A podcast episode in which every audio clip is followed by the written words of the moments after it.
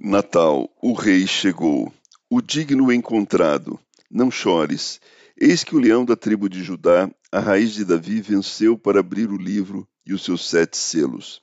Apocalipse, capítulo 5, verso 5. João chorava porque ninguém fora encontrado digno de abrir o livro e desatar seus selos.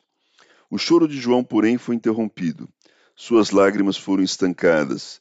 Foi-lhe dito que o leão da tribo de Judá, a raiz de Davi, havia vencido para abrir o livro e os seus sete selos. A história não está à deriva, nem caminha para o caos, mas está nas mãos daquele que criou o universo, sustenta todas as coisas e está sentado no trono à destra do Deus Todo-Poderoso. A história não está nas mãos do dragão, nem sob o controle dos poderosos deste mundo. Está nas mãos do leão da tribo de Judá. Ele venceu para abrir o livro. Venceu o diabo, a morte, o mundo e o pecado. Ele tem todo o poder e toda a autoridade no céu e na terra. Como cordeiro mudo foi morto, mas como leão que ruge ressuscitou.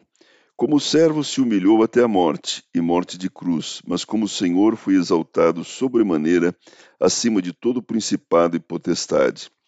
Ele foi coroado cabeça da igreja e soberano das nações. Ele é o Rei dos Reis e o Senhor dos Senhores. Ele tem as rédeas da história em suas mãos e governa sobre tudo e sobre todos. Ele é tudo em todos. Todas as coisas convergem para ele no tempo e na eternidade. Ele é o centro da eternidade e da história. Ele é o digno procurado e encontrado.